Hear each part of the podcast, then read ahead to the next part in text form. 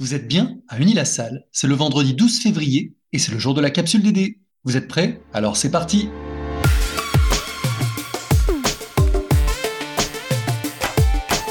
La capsule DD Podcast de la direction du développement durable d'Unilassal. Au menu cette semaine, l'actu du moment, le défi des aires marines protégées en France. L'écho du Nil-la-Salle, la boutique du Nil-la-Salle vers des vêtements plus durables. Le livre du mois, les recettes végétariennes de Yotam Otolongi. Et l'agenda de la semaine prochaine.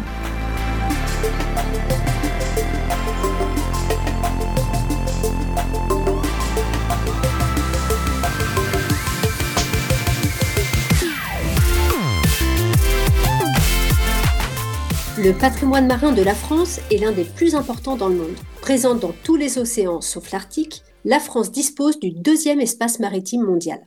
Pour protéger ce patrimoine, la France mène une politique volontariste de création et de gestion d'aires marines protégées dans toutes ses eaux à travers sa stratégie nationale 2030, rendue publique en janvier dernier à l'issue du One Planet Summit. Une aire marine protégée, c'est quoi exactement? Elle se définit comme un espace géographique clairement défini, reconnu, consacré et géré par tout moyen efficace, juridique ou autre, afin d'assurer à long terme la conservation de la nature. Les aires marines protégées françaises représentent aujourd'hui 23,5% de la zone économique exclusive, comprise entre le littoral et 200 000 marins au moins. Et alors, en quoi consiste cette stratégie nationale? Elle vise à étendre les aires existantes en métropole et en outre-mer pour couvrir 30% d'ici 2022 et surtout à élever le niveau de protection de ces aires, dont un tiers en protection forte, soit 10% contre 2% aujourd'hui. Chaque territoire devra déployer cette stratégie qui ne concerne pas uniquement le domaine maritime. Il s'agira par exemple de créer ou étendre 20 réserves naturelles nationales, créer deux parcs naturels régionaux, protéger 6000 hectares de littoral, ou encore intégrer 75% des récifs coralliens au réseau d'air marine protégées en vue d'en protéger 100% d'ici 2025. À noter que certaines ONG déplorent que le manque d'ambition concernant la prise en compte de la problématique des méthodes de pêche destructrices pour les écosystèmes marins. Et début février, une équipe de scientifiques du CNRS a publié une étude dans la revue Marine Policy, étude dans laquelle ont été passées en revue 524 aires maritimes protégées françaises. Et quelles sont les conclusions? Selon les auteurs de l'étude, des niveaux appropriés de protection dans tous les bassins océaniques sont essentiels pour protéger l'océan, sa biodiversité et soutenir les moyens de subsistance de millions de personnes. Actuellement, seul 1,6% de l'espace maritime français bénéficie d'un statut de protection intégrale ou haute, qui sont les deux niveaux permettant de réduire au mieux les impacts humains sur la biodiversité. Par ailleurs, 80% de cette protection haute ou intégrale est concentrée dans un territoire, les terres australes et antarctiques françaises. En métropole, les niveaux de protection sont extrêmement faibles. À titre d'exemple, presque 40% de la façade Atlantique-Manche-Mer du Nord est sous un statut d'aire marine protégée, dont seulement 0,01% en protection haute ou intégrale. Par ailleurs, 59% des eaux françaises méditerranéennes sont dans des aires maritimes protégées dont 0,1% en protection haute ou intégrale. Alors, ce qui explique peut-être pourquoi le parc national des Calanques, situé autour de Marseille, vient d'adapter sa stratégie marketing face aux contraintes environnementales. Effectivement, la surfréquentation du parc durant l'été 2020 a atteint un cap inquiétant. Alors, pour limiter l'affluence de touristes et les dégradations induites sur la faune et la flore, le parc a décidé de se lancer dans le démarketing territorial. Cette nouvelle pratique publicitaire consiste à insister sur les points irritants de l'expérience calanque. Chaleur, absence de points d'eau potable, mer froide, embouteillage, plage bondée. Décourager plutôt qu'interdire, le principe sera-t-il payant? Dans tous les cas, alors qu'on parle de sixième continent de plastique dans l'océan, du dépassement de la limite planétaire et de la biodiversité, notamment chez les espèces marines, des politiques ambitieuses sont plus que nécessaires.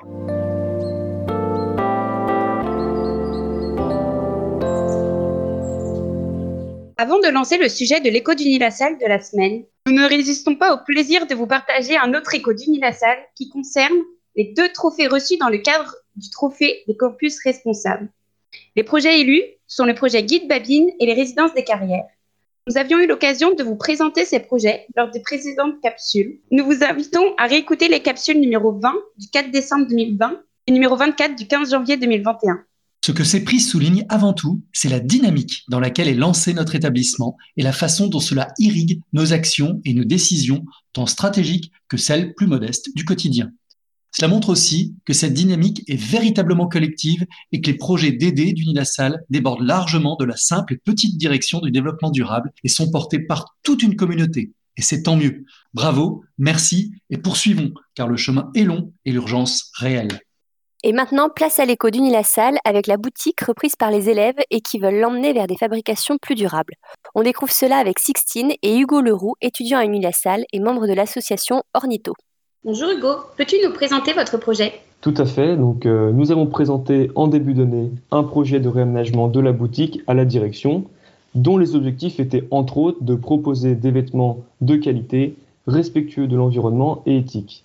L'industrie du textile est une industrie extrêmement polluante et les personnes qui travaillent dans les champs de coton ou dans les usines le font parfois dans des conditions déplorables, avec un salaire ridicule et une sécurité inexistante. Il est donc aujourd'hui capital d'avoir une traçabilité du produit, de connaître les matériaux qui le composent et les conditions dans lesquelles il a été fabriqué. Pour cela, de nombreux labels existent et offrent des informations précises sur les origines des vêtements, et nous aurons l'occasion de vous en reparler dans les prochaines semaines.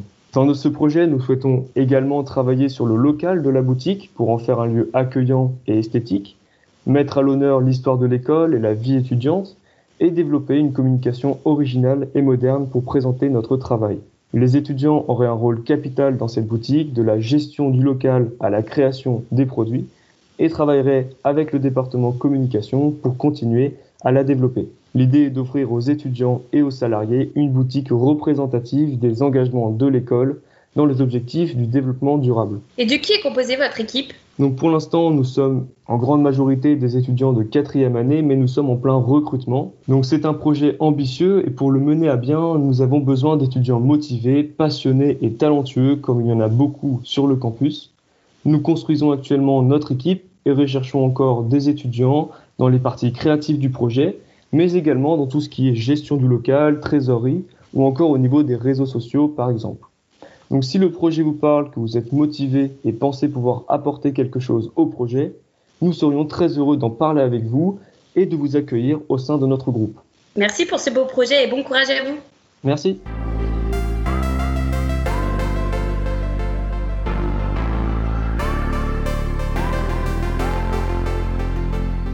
Cette semaine, nous avons souhaité vous partager une capsule gourmande. Les défis climatiques actuels nous poussent à repenser nos habitudes de consommation et surtout nos habitudes alimentaires. Pour relever notamment le défi agricole et nous permettre d'avoir une alimentation de qualité sans dégrader encore plus notre environnement, nous devons inclure plus de végétaux dans notre alimentation et faire la part belle ainsi aux légumineuses par exemple. Oui, et pourtant il n'est pas toujours facile d'être inspiré et de cuisiner des plats gourmands avec des lentilles, des poireaux ou des blettes. C'est pourquoi cette semaine, nous vous recommandons comme livre du mois les livres de cuisine du grand chef Yotam Ottolenghi, et notamment deux livres testés et approuvés par la capsule, Jérusalem et Plenty.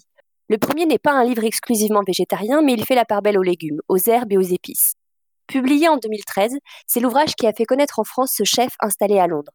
Au-delà des recettes savoureuses qui mettent à l'honneur les herbes aromatiques et des épices parfois méconnues, mais pas si compliquées à se procurer, Jérusalem est surtout un voyage dans les saveurs du Moyen-Orient, dans la cuisine israélienne et palestinienne, on découvre des recettes traditionnelles, d'autres réinventées.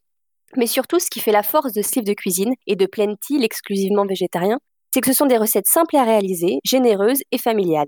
Fini la frustration de voir son plat faire pâle figure à côté de la photo du livre. Il est bien rare d'être déçu d'une recette que l'on vient de concocter et on se régale à tous les coups.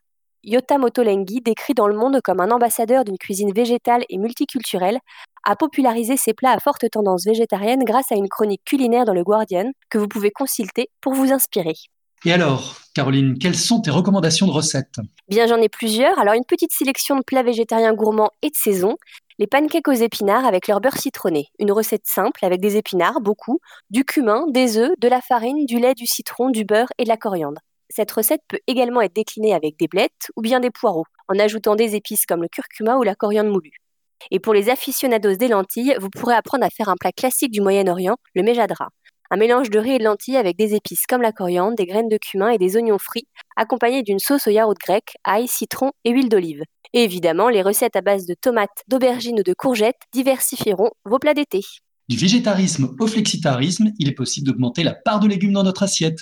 Les références de ces deux livres de cuisine, qui, je l'espère, vous auront fait saliver, Jérusalem de Yotam Ottolenghi et Sami Tamimi, et Plenty de Yotam Ottolenghi, tous deux aux éditions Hachette Pratique.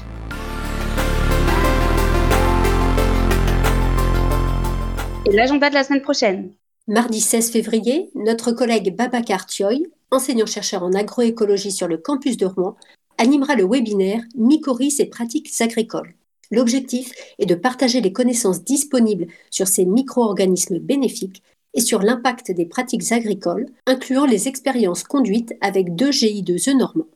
Cet événement favorisera un partage d'expériences avec le public sur ce qui a été capitalisé ces dernières années en matière de recherche et d'enseignement sur les mycorhizes au sein de l'unité agile du NIASAL. Vous souhaitez participer à ce webinaire? Inscrivez-vous sur le lien disponible sur le site de la capsule. Nos collègues Michel Dubois, expert référent en sciences de l'agriculture, et Nicolas Brault, enseignant-chercheur en histoire et philosophie des sciences, viennent de publier un manuel d'épistémologie pour l'ingénieur. Acteur central des sociétés modernes et technophiles, l'ingénieur peut faire l'objet de critiques dans ses actions sur la base de critères politiques, sociaux, éthiques, écologiques qui ne sont pas les siens. Cet ouvrage fournit aux ingénieurs, diplômés ou en formation, des repères pour mieux comprendre la place et l'évolution des outils techniques ou méthodologiques qu'ils utilisent au quotidien. Volontairement court et accessible, il se veut être un compagnon utile et pratique pour mieux appréhender leur carrière professionnelle. Vous pouvez retrouver cet ouvrage dans les centres de documentation du Nil-la-Salle ou le retrouver chez votre libraire.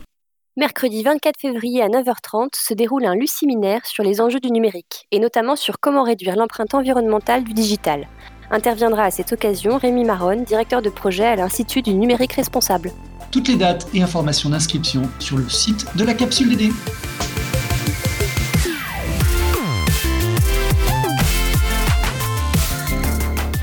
Et voilà, la capsule DD du Salle, c'est fini pour aujourd'hui. On espère que cela vous a plu.